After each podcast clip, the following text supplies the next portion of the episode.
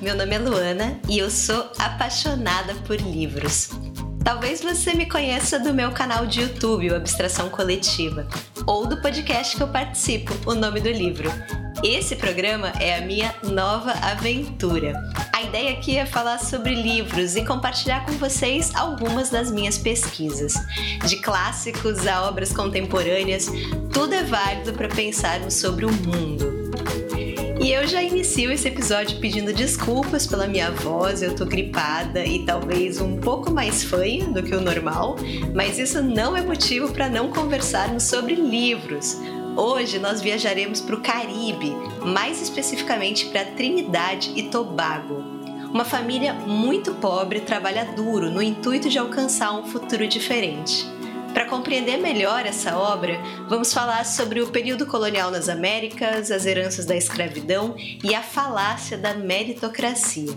Senhoras e senhores, o episódio de hoje será dedicado a Claire Adam e seu romance de estreia, Menino de Ouro.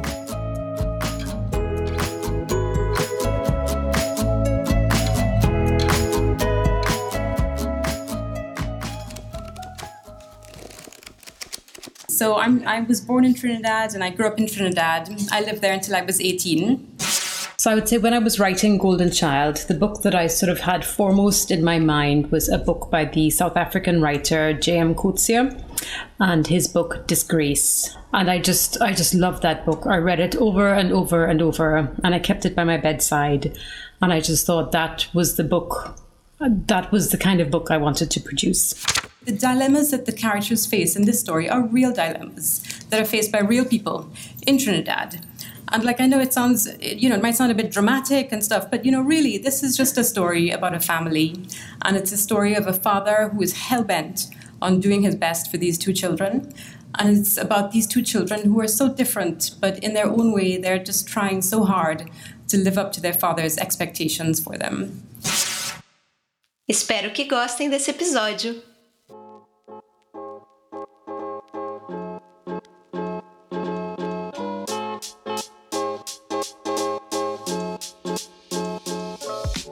Hoje nós vamos iniciar o episódio falando sobre Calypso. Não, poxa, não é bem esse Calypso, é esse aqui, ó.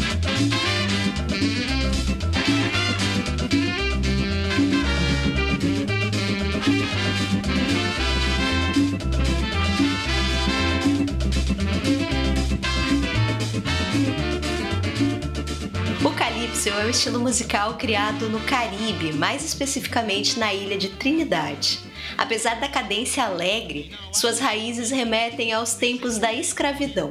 As músicas eram cantadas por escravizados que procuravam preservar e transmitir histórias da sua terra de origem, além de comentar a vida nas plantações.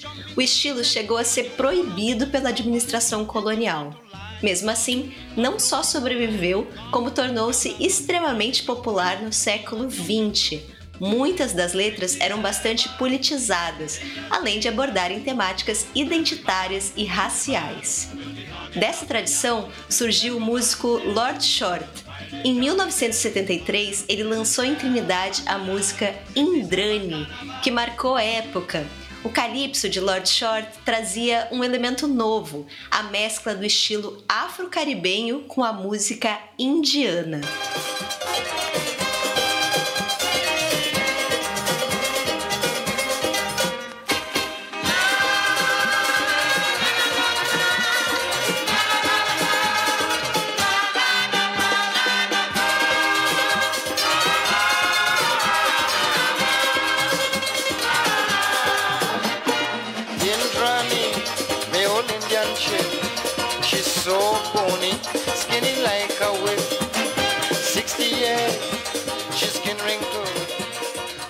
Lord Short usava nas gravações instrumentos musicais típicos da Índia, além de se inspirar em canções hindus. Mas de onde ele tirou essa ideia? Por que mesclar música afro-caribenha com música indiana? Talvez essa fusão faça mais sentido se pensarmos na biografia de Lord Short. Ele nasceu no sul de Trinidade, uma área povoada por descendentes de indianos. Eu sinceramente não sabia que existiam indianos no Caribe. Se você também não sabia, talvez se surpreenda com os dados a seguir. Segundo um censo realizado em 2011, 35% da população de Trinidade e Tobago descende de indianos. São a maioria. 35% são de origem indiana, enquanto 34% são de origem africana. O que eu vou fazer agora é contar para vocês por que existem tantos indianos no país.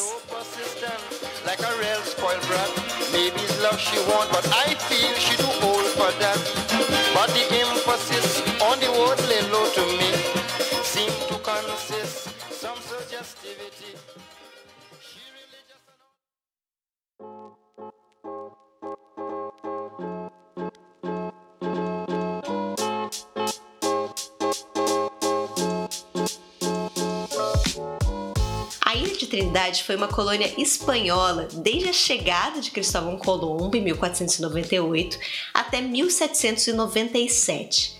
Neste ano, a Inglaterra apoderou-se do território. Dizem que os motivos da invasão foram mais militares do que econômicos. De qualquer forma, logo veio a ideia de transformar a colônia em um polo de produção de açúcar.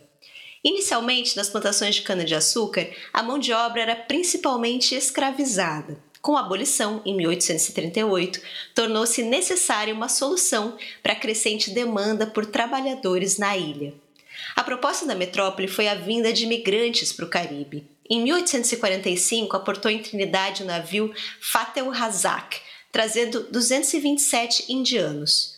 Muitos outros vieram a seguir, não só para a ilha, mas para vários territórios caribenhos. Nos dias de hoje, em países como Granada, Maurícia e Jamaica, existem feriados para celebrar a chegada dos indianos no continente. Esse é um trecho de uma reportagem da TTL Live. Public Relations Officer for the mall, Sarah Raghunath, said they recognize the sacrifices of those who first arrived. Your rich history and culture will live on for generations to come. Just look around. The delicious sweets and food, the clothing, the song, the dance, and the list goes on. Today, we thank you. O caso dos indianos em Trinidade é um exemplo de algo que se tornou comum no mundo colonial: a migração de trabalhadores sob contrato. Naquele momento histórico, a escravidão estava moralmente condenada. O contrato materializava um ideal do liberalismo, do acordo voluntário entre duas partes. Na teoria, os indianos escolhiam livremente a ida para a Trinidade. Na prática, era comum que os trabalhadores migrassem a partir de um recrutamento forçado, servidão por dívida ou mesmo problemas com a justiça. E havia ainda a questão do custo do transporte para a colônia. O imigrante deveria prestar serviço por um tempo determinado para quitar a passagem. Se não conseguisse pagar, tinha sua dívida vendida a um novo fazendeiro a quem precisava servir. O contrato de trabalho, a princípio, não parecia injusto. No papel, contratados e contratantes possuíam direitos e deveres, além de punições previstas para o descumprimento das leis de regulamentação. Porém, para que um trabalhador pudesse denunciar a quebra de qualquer um dos seus direitos, precisava se ausentar da fazenda, o que resultava em desconto no salário. Além disso, suas denúncias raramente eram aceitas, já que os agentes de justiça pertenciam à mesma elite social dos proprietários de terra. Mais comum eram os funcionários serem punidos por ofensa ou negligência na execução do seu trabalho. Bastava um capataz afirmar ter ouvido de um indiano alguma palavra ameaçadora ou declarar o mau uso de algum equipamento da fazenda para que o trabalhador fosse punido com privação da liberdade ou trabalho forçado. O debate sobre o quanto esses regimes eram análogos à escravidão é bastante atual. O que se pode afirmar é que as condições dos contratos variavam bastante, oscilando sempre entre os polos da escravidão e do trabalho assalariado. Baseava-se na tentativa de controle e exploração de um grupo de indivíduos considerados incapazes de exercer a cidadania plena. É o racismo, sempre o racismo, que resume a relação fundamental entre o contratado e o contratante. A divisão racializada do trabalho partia da ideia de que o trabalho remunerado era um privilégio dos brancos. Os não brancos eram considerados inferiores, sendo obrigados, portanto, a trabalhar para os fazendeiros.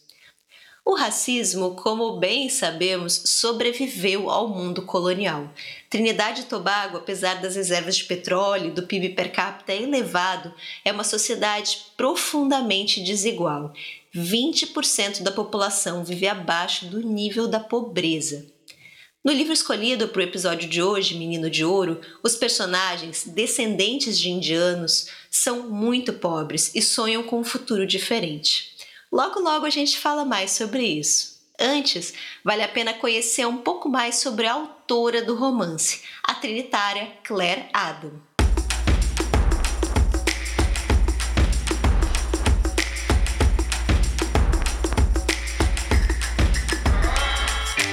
Claire Adam nasceu em Trinidade e Tobago e viveu na ilha até os seus 18 anos. É filha de médicos, o pai, trinitário descendente de indianos, a mãe, irlandesa. Os dois se conheceram em um hospital na Inglaterra e depois de alguns anos decidiram ir viver no Caribe. A escritora é a caçula de quatro irmãos. Claire nasceu na segunda metade dos anos 70, um período de grande prosperidade econômica em Trinidade sua mãe parou de trabalhar para cuidar dos filhos. No seu tempo livre, gostava de ler, desenhar e catalogar espécies de flores e insetos que encontrava pela ilha. O país, rico em petróleo e gás natural, parecia isolado do restante do mundo. Ainda naquela época, grande parte da população vivia em zonas rurais. Tudo mudou com a crise no preço do petróleo na década de 80. A queda no rendimento bruto nacional concentrou ainda mais a riqueza nas mãos de uma elite. Com o aumento da desigualdade, a criminalidade explodiu. A partir daí, a família da autora passou a planejar uma espécie de fuga de Trinidade. Para Claire, as melhores chances estavam em conseguir uma vaga em uma universidade nos Estados Unidos. Deu certo. Sua formação foi em física e Claire residiu quatro anos em Rhode Island. O hábito da escrita sempre a acompanhou. Claire escrevia diários e ideias para um futuro romance. Em algum momento, porém, já vivendo na Inglaterra, decidiu que essa seria a sua carreira. Participou de diversas oficinas literárias, além de concluir um mestrado em escrita criativa. Menino de Ouro foi a sua obra de estreia. Em entrevistas, Claire afirma ter saído de Trinidade por conta da determinação de sua família, especialmente a do pai. Talvez nesse ponto vida e obra se conectem de alguma forma, porque o primeiro romance da autora é estruturado justamente em torno da figura de um pai que sonha ver o filho bem-sucedido e com uma boa condição financeira. Esse patriarca, Clyde, é o cerne da história. Ele mora em uma casa simples de palafita, numa área rural de Trinidade. Trabalha duro, em turnos longos e exaustivos. Tem medo que o filho, um rapaz inteligente e esforçado, se torne um prisioneiro da ilha. A pobreza limita as suas escolhas e obriga-o a tomar decisões difíceis. Finalmente, vamos falar sobre o livro.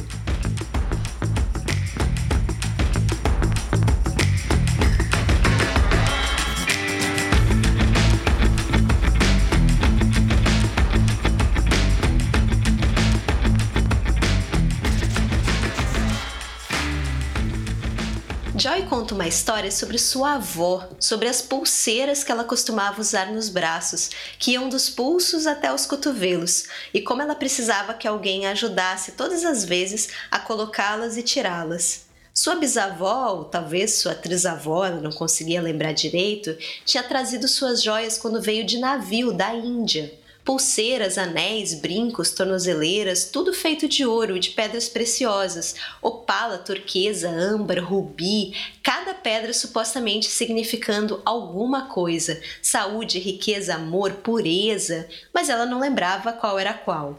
Mas cada uma tinha um significado, diz Joy, cheia de orgulho. A maior parte das joias havia se perdido dividida entre os parentes ao longo dos anos, mas Joy ainda tinha algumas que ela deixava bem escondida numa caixa de sapatos no seu quarto.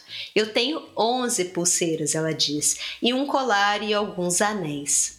Clyde lhes conta sobre um lugar onde ele havia morado na costa sul de Trinidade, onde os homens à tarde costumavam se reunir em círculos para treinar a luta com bastões.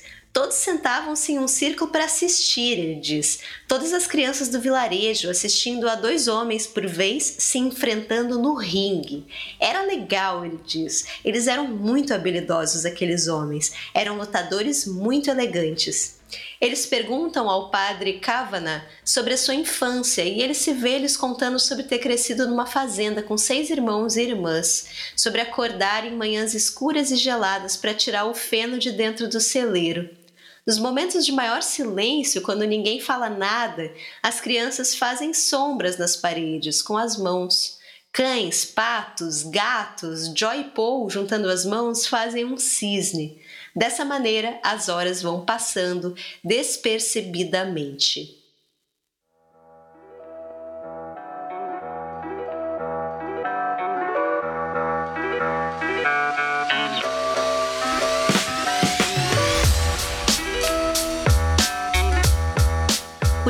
Menino de Ouro foi escrito por Claire Adam e publicado em 2019.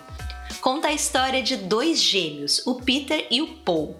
Peter é brilhante, desde criança se destaca nos estudos. Já o Paul é uma criança com alguma deficiência intelectual ou talvez uma dificuldade de aprendizagem. Nas palavras de um dos irmãos, tudo que o Peter faz é perfeito e tudo que o Paul faz é errado.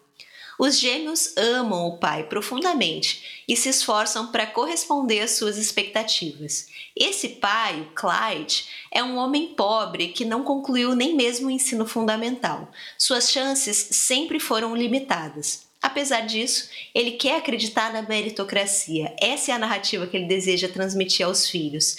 Se um homem levar uma vida honesta e trabalhar duro, se confiar em si mesmo, terá sucesso.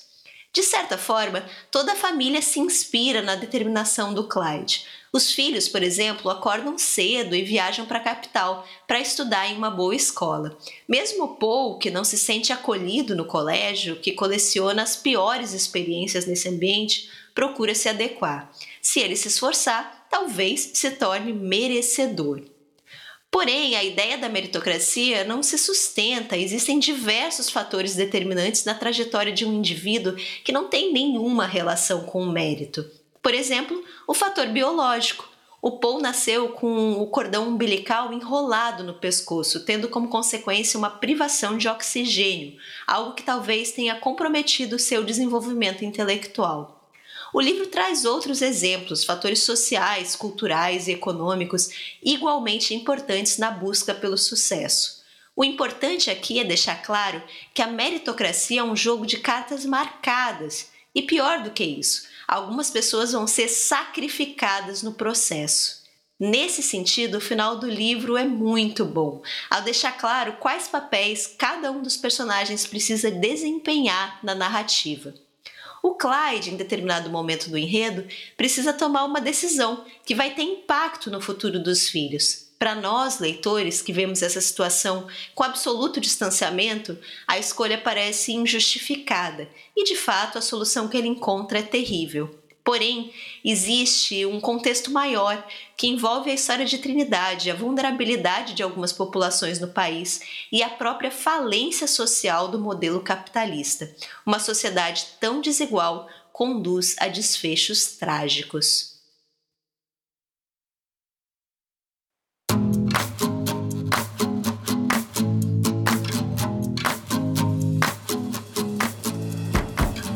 E por hoje é só. Siga o Abstração Coletiva no YouTube, Instagram ou na sua plataforma de podcast predileta. Para quem escuta no Spotify, vai um pedido especial. Avalie o podcast no aplicativo, que isso ajuda muito. Gostou do episódio? Acompanhe o projeto. Nosso próximo programa vai ser sobre a obra A Cachorra de Pilar Quintana, um livro da Colômbia. Este episódio usou trechos de entrevistas disponibilizadas no YouTube, nos canais da Todavia e Penguin Random House. A canção Isso é Calypso foi retirada do canal oficial da banda. Já a música 67 de Lord Kitchener é do canal de Glenroy Joseph. Finalmente, a canção Indrani de Lord Short foi retirada do canal Ken Chelsea. Foi utilizado ainda um trecho de uma reportagem da TTL Live. Todos os links, músicas utilizadas e referências bibliográficas estão na descrição do episódio. Abraços e até mais!